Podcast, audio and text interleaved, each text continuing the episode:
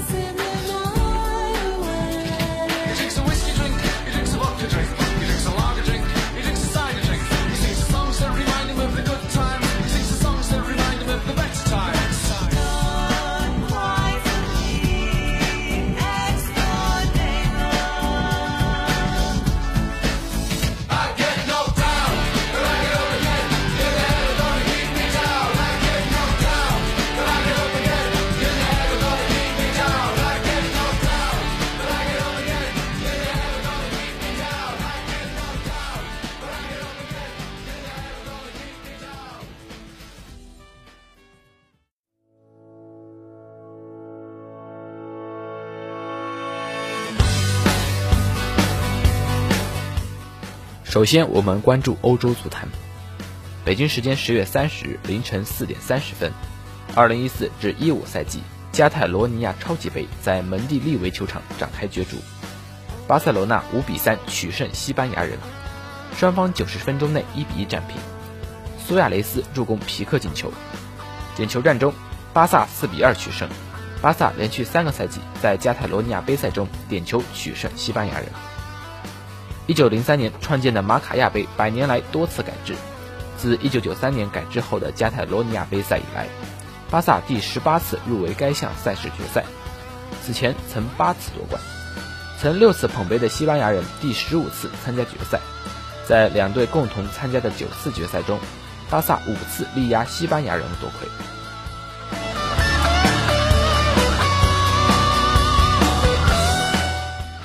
巴萨在超级杯中夺冠，而皇马也在西班牙国王杯中稳步前进。北京时间十月三十日凌晨三点，皇家马德里在二零一四至一五赛季西班牙国王杯十六分之一决赛首回合客场四比一大胜科尔内亚。第九分钟，法国小将瓦拉内通过角球机会头锤破门，帮助皇马率先打破僵局。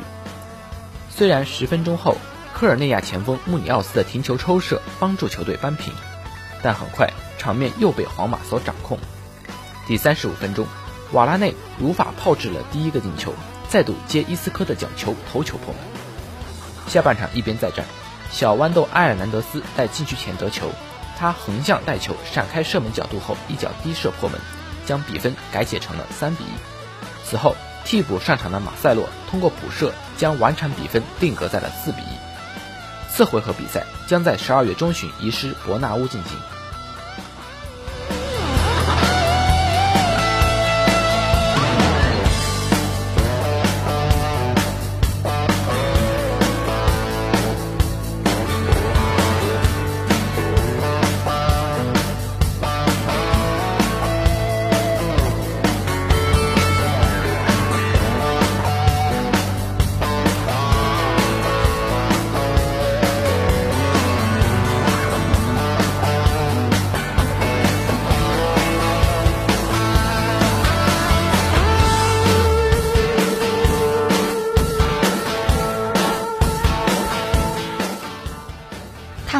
西班牙双雄的情况，再来看看德甲双雄拜仁和多特。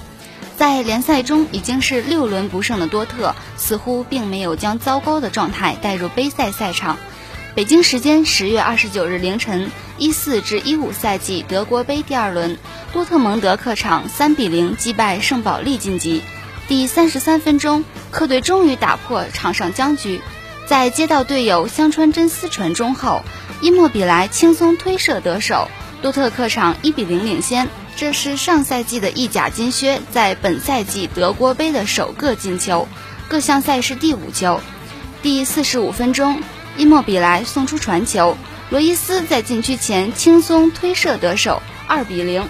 中场前，多特锁定胜局，对方门将开门球失误，香川真司在禁区内得球后的一脚劲射洞穿对方球门，将最终比分定格在了三比零。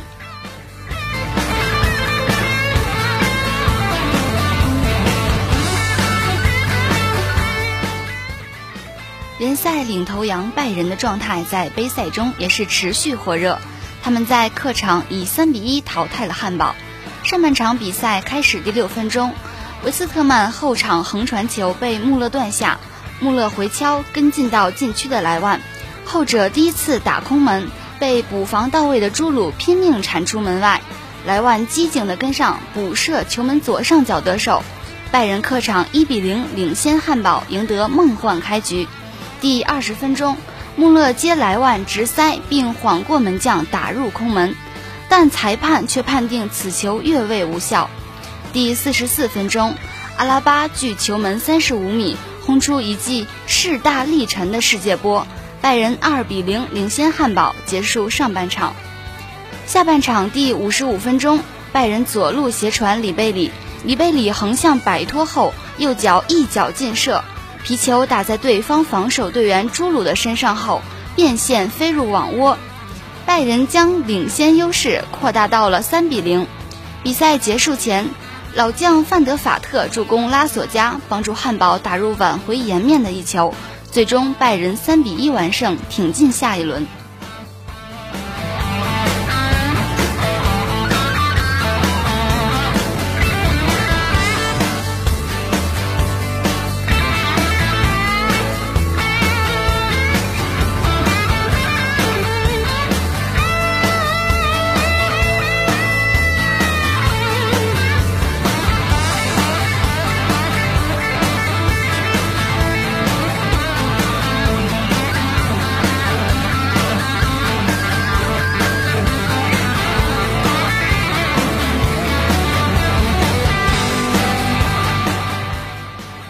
再来看看英格兰联赛杯，北京时间十月三十日凌晨三点四十五分，二零一四至一五赛季英格兰联赛杯第四轮一场焦点战在伊蒂哈德球场展开争夺，曼城主场零比二不敌纽卡斯尔，爆冷出局。开场不到六分钟，曼城就率先失球，莱安泰勒从费尔南迪尼奥身后捅出皮球，阿伦斯禁区右侧小角度低射，从卡巴列罗双腿间穿过入网。而三分钟后，曼城就又遭打击。锋线大将席尔瓦因伤被迫离场，士气遭受重创的曼城无力扳平比分。比赛进行到第七十五分钟，西索科的小角度捅射则是彻底宣判了曼城的死刑。最终蓝月亮爆冷出局，而纽卡斯尔上次取胜曼城还是在二零零五年。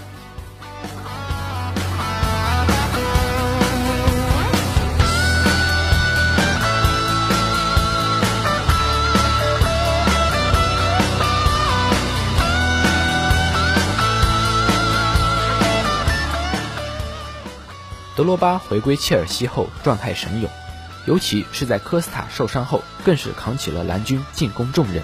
而在联赛杯中，他又进球了，并帮助切尔西二比取胜什鲁斯伯里。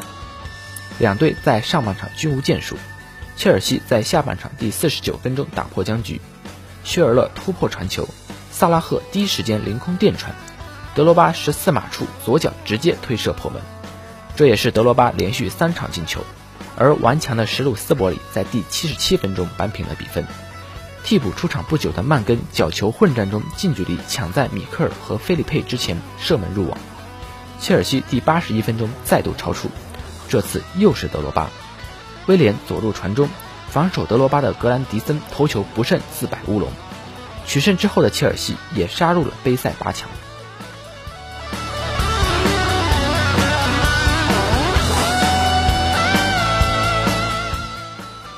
魔兽在蓝军踢得很开心，而同样黑又硬的巴神在红军利物浦却过得不太好。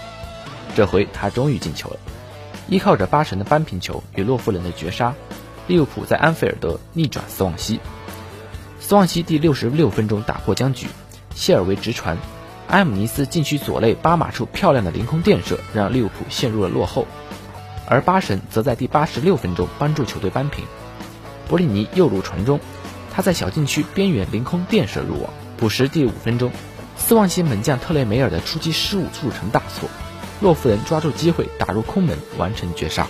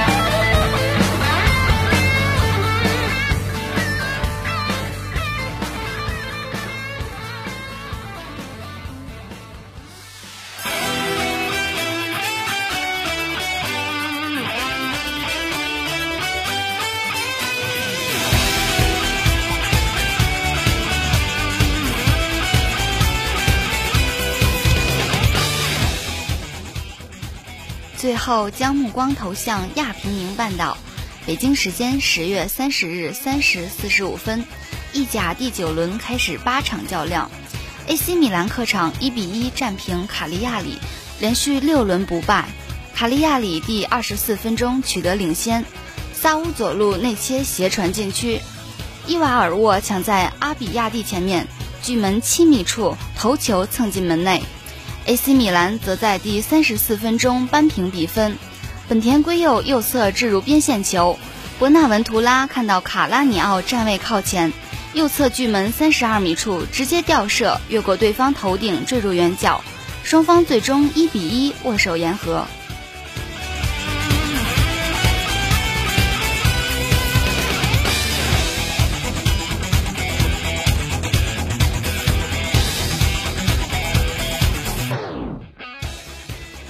同城对手国米在本轮也有上佳表现，他们在主场一比零击败桑普多利亚，终结对方不败战绩。两队主帅马扎里和米哈伊洛维奇各自面对救主。上半时补时阶段，加比亚迪尼右路突破传中，奥卡卡头球没有蹭到，国米旧将邓肯后点停球，距门十三米处大力抽射，却击中横梁。比赛直到第九十分钟才分出胜负，多多左路传中，库兹曼诺维奇禁区内护球转身被罗马尼奥利放倒，裁判果断判罚点球，伊卡尔迪操刀命中，国际米兰连续两轮凭借点球绝杀一比零取胜。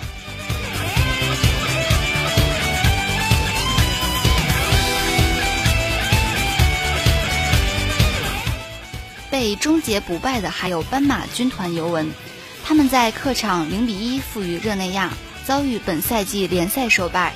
尤文第二十四分钟错过进球，阿萨莫阿左路传中，略伦特前点距门九米处停球转身扫射击中进门柱底部弹出。第七十分钟，尤文左侧角球被佩林击出，利希施泰纳又顶回禁区，奥邦纳反越位距门七米处。左脚凌空垫过佩林，再次击中左门柱。而在最后补时的第四分钟，热内亚贝尔托拉奇左肋传过顶球，马特里禁区左侧在两人夹防下凌空垫传，安东尼尼将球停进门内。虽然尤文本场输了比赛，但值得一提的是，这是布冯在尤文生涯的第五百场比赛。本场比赛还为此戴上了特制的队长袖标。让我们向这位功勋老将致敬。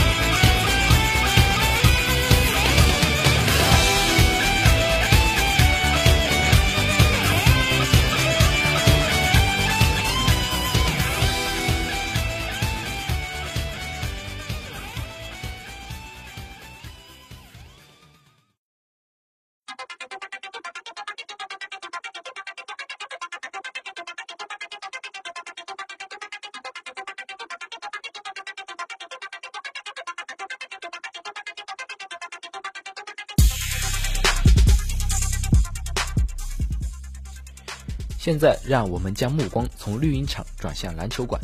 一四至一五赛季 NBA 常规赛正式揭开战幕。现在为大家带来最新战报。北京时间十月三十日，火箭在新赛季一开始就背靠背作战，客场以一百零四比九十三击败爵士，取得两连胜。比赛一开始，火箭主打霍华德，爵士的内线一防一的策略让魔兽在禁区内为所欲为，首节就三度暴扣并拿下十二分。但火箭的防守不利，使得比分始终紧咬。直到上半场快结束时，凭借着新秀帕帕尼古拉乌的连续三分得手，以及哈登的压哨三分命中，火箭才以五十八比五十占据上风。第三节，爵士再度凭借一波十比零将比分追上。出色的防守也使得火箭在本节最后三分钟内一分未得。但火箭的角色球员则在第四节终结了比赛。琼斯在第四节开始后不久命中三分。本节还有七分十秒时，阿里扎也远投命中，火箭以八十九比七十六再度拉开差距。这一次，爵士未能再发动有效的反击，火箭牢牢控制局面，最终拿下了比赛。数据方面，霍华德全场拿下二十二分十个篮板，重新归来的阿里扎也表现出色，贡献二十分五个篮板，其中三分球七投四中，也是球队的获胜功臣之一。球队即使哈登在手感不佳的情况下，依旧拿下了十八分、十次助攻和七个篮板的准三双数据。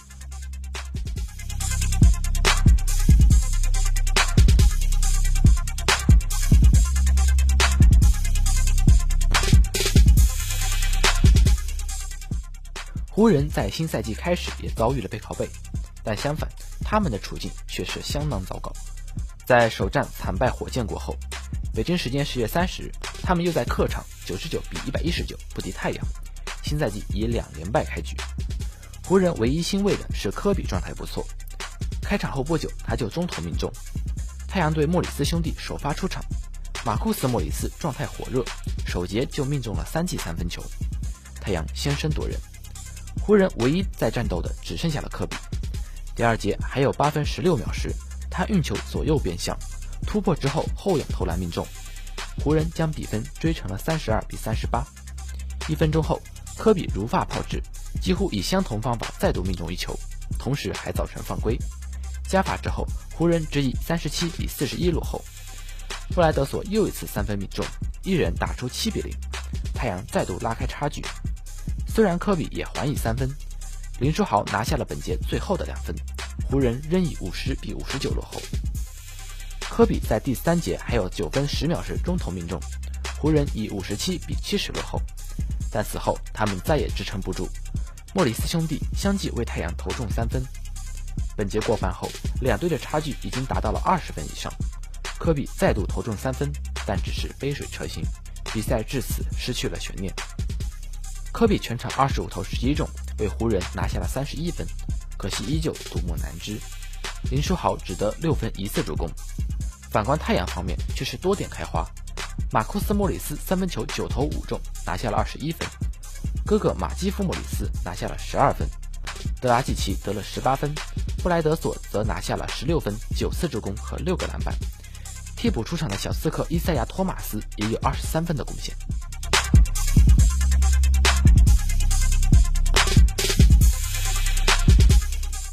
全新的赛季，全新的骑士，拥有全新三巨头的他们，已经是新赛季总冠军的最有力竞争者。然而，万众瞩目的揭幕战却被尼克斯搅了局。北京时间十月三十一日，勒布朗·詹姆斯重回骑士后首度出战，但他表现平平。骑士在主场以九十比九十五不敌尼克斯。安东尼一开始就连续投中三球，而詹姆斯则是连续助攻队友。勒夫和维特斯在他帮助之下都命中三分，骑士仍以十比六开局。首节打了近一半后，詹姆斯接勒夫传球上篮得手，重回克利夫兰后首次得分。他还造成了犯规。此后，詹姆斯几次在攻入篮下时选择传球，但多数失误。但好在首节骑士依旧以二十五比十八领先。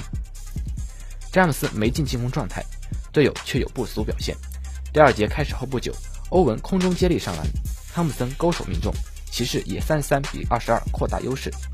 此后，尼克斯开始反击，弗里吉奥尼还以三分，安东尼连续助攻。尼克斯打出七比零后，迅速缩小差距。半场过后，骑士仅以四十四比四十二保持微弱领先。下半场，尼克斯就打出了八比零，将比分超出。而到了第四节过半时，安东尼投中三分，尼克斯已经将分差渐渐扩大到九分。詹姆斯终于急了，顶着安东尼强行突破，还造成犯规，两罚两中。詹姆斯上篮得手，又将差距缩小到三分。但安东尼马上在詹姆斯面前中投命中。在欧文关键三分不中后，骑士最终无力回天。詹姆斯全场仅有十五投五中，得了十七分、五个篮板、四次助攻，失误达到八次。三巨头另外两位主角，凯文·勒夫迎来处子战，拿下了十九分、十四个篮板；凯里·欧文二十二分、七次助攻和五个篮板。安东尼则为尼克斯拿下了二十五分、六次助攻，尼克斯的全场助攻数更是达到了三十次。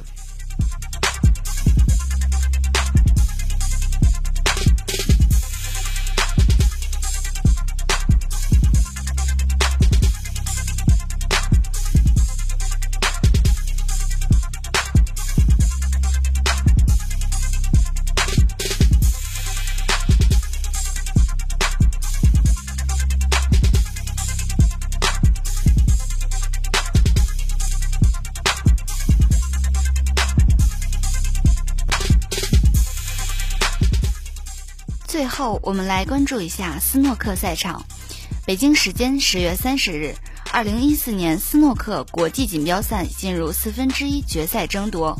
傅家俊三次落后、三次追平后一度反超，期间轰单杆一百三十四分，但最终五比六憾负米尔金斯，无缘半决赛。米尔金斯则生涯第五次打进大型排名赛四强。同时进行的比赛中，沃顿完成三杆破百，六比一轻取博内特，这样下半区半决赛将在米尔金斯和沃顿之间进行。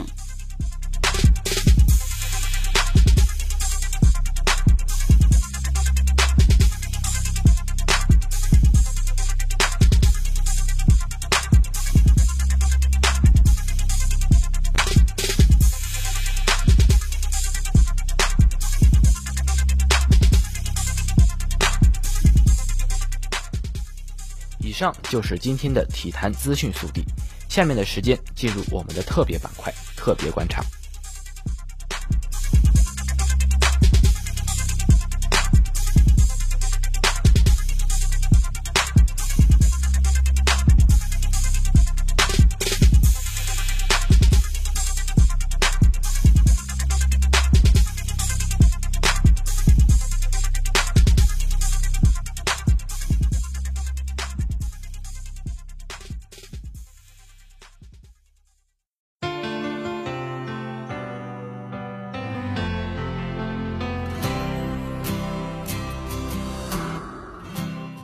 NBA 新赛季的战鼓已经敲响，一场场精彩的比赛将要开打。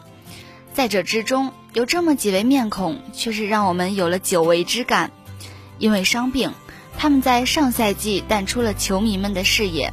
如今伤愈归来的他们，又会为我们带来怎样的惊喜呢？今天的特别观察，让我们来关注新赛季满血复活的五位球员。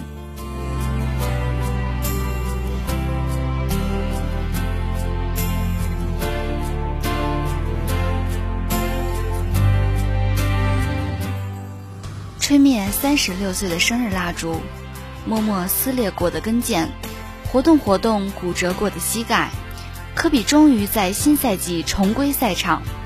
没人怀疑这辆满目疮痍的老爷车是否还能发动，只因为它的里面装有一颗全联盟最倔强的引擎。科比也许不会再像以前那样打球，因为湖人队已经为他安排了新的位置。主教练斯科特希望科比能够在更靠近篮筐的地方，利用自己的低位技巧为球队做出贡献。这种更靠技术也更睿智的打法，会尽可能的减少对他身体的负担。有人觉得科比创造奇迹的时代已经过去了，但别忘了，进入联盟十九年来，赛场上的他还从来没让任何人失望过。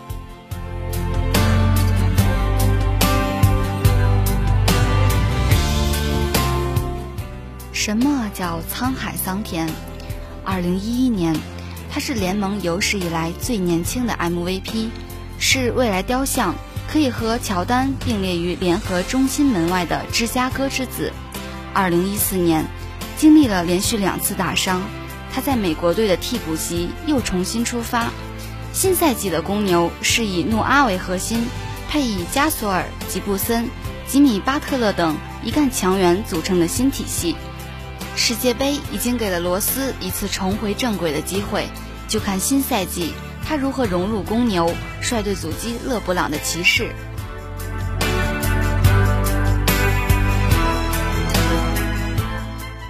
对于罗伊·希伯特，伤不在身体，而在自信。自我怀疑才是希伯特上赛季季后赛糟糕表现的真正原因。他曾是东部顶级的篮下大闸，一二至一三赛季帮助步行者镇守内线。与热火在东决鏖战七场，而在上赛季的后半段，他在更多的时间里表现出的却是浮躁与混乱。时至今日，保罗·乔治伤退，史蒂芬森出走，这意味着步行者已无力在东部争雄。但这也是老天在给希伯特的一次机会，让他在球队以领袖的身份接受挑战，重拾信心，为球队的明天做好准备。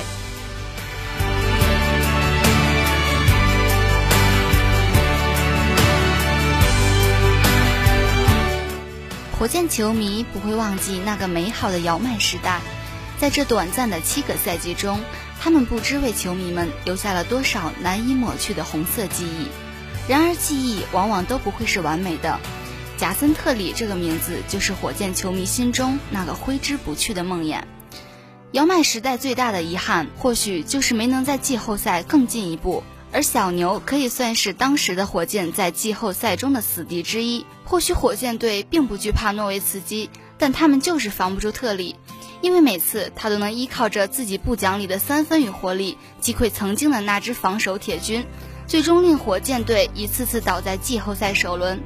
然而，随着时间的推移，曾经的那个超级第六人也渐渐的老去，伤病也开始侵蚀他的身体。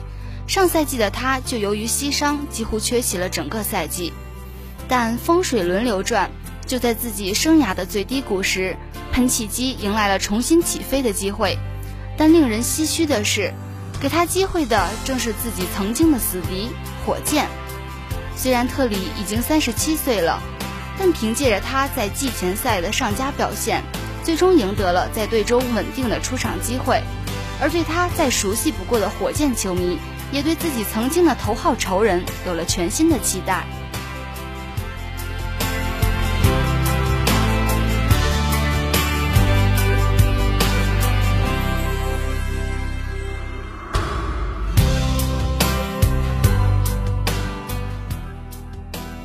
最后来说说上赛季悲催的六号秀诺伦森诺尔，七六人等待他复出的过程十分漫长。准确地说，用了整整五百九十二天。这个六尺一十一的大个子的上一场正式篮球比赛是在佛罗里达州盖恩斯维尔县。那个晚上，这个肯塔基大学的中锋经历了严重的腿部受伤，被送往医院，而且缺席了近二十个月的比赛。诺尔在 NCAA 一年的成绩单是：场均十点五分，命中率百分之五十九，九点五个篮板，外加四点四个盖帽，二点一个抢断。他成为奥拉朱旺和大卫罗宾逊之后另一个在 NCAA 中平均每四十分钟就能贡献五个以上盖帽和两个以上抢断的球员。这也难怪诺尔能够在遭遇了严重的膝伤后，还能在首轮第六顺位被选中。我们也有理由相信，七六人对于诺尔的期待是有价值的。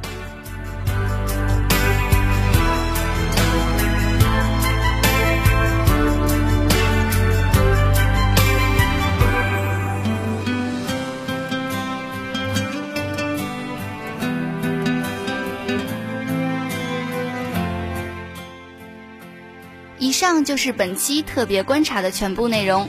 接下来的时间，让我们交给亮亮，让他带来同样久违的疯狂足球。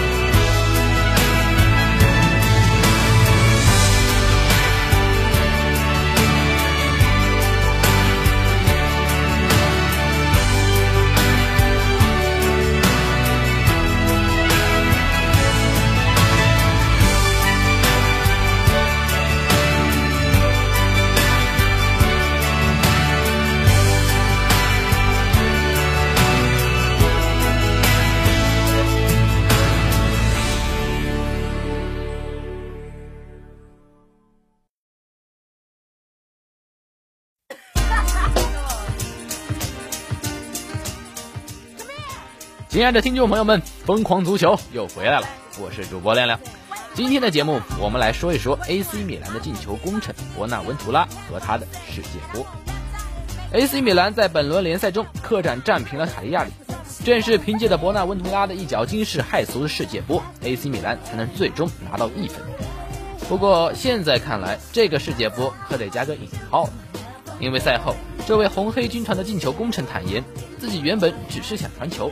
没想到阴差阳错之下，皮球却飞入了对方球网。赛后，他在接受媒体采访时表示：“嗯，我很幸运，但职业生涯中这种球总是会遇到的。我很开心，我一直努力付出，终于获得了回报。当时我试着将球掉入禁区，结果却取得了进球。或许这就是足球魅力所在吧。有时候你拼尽全力，或许都难以攻破球门；有时候你的无心一巧，却能轰出世界波。”你说到哪说理去？不过伯纳文图拉同学，您还真是有够实诚的呀！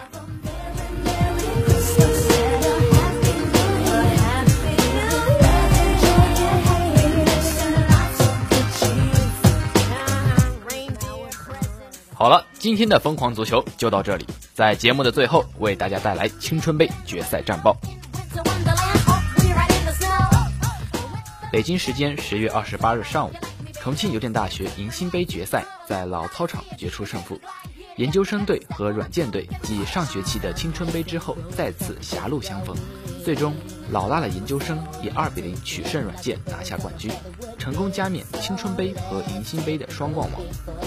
全场比赛焦灼，研究生队先声夺人，在开场不到十分钟就由十六号冯友波攻入一粒漂亮的进球，研究生队一比零领先。阵容完整的研究生保留了大部分当时青春杯的老队员，新加入的队员李山河和郝淼也表现不俗。在上半场即将结束的时候，新人三十号郝淼再次打进一球，带着二比零的优势结束了上半场。反观软件这边，虽然落后，却始终不放弃。但由于软件的新生和老队员磨合程度还处于逐步提高中，面对老辣的研究生队。软件始终无法攻破研究生队门将黄祝华把守的大门，在软件队长六号任俊豪的带领下，下半场软件开始绝地反击，但怎奈研究生队技高一筹，后卫十二号刘超表现抢眼，多次大脚解围，整体后防固若金汤。中场方面，研究生队老队长李金腾也是和任俊豪对抗激烈，最后阮健再次倒在了研究生脚下。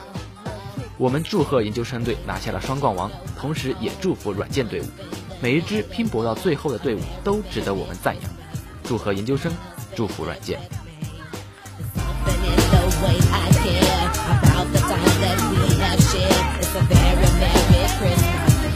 部内容就是这些，感谢大家的收听，祝大家度过一个美好的周末，有时间多看看球哦。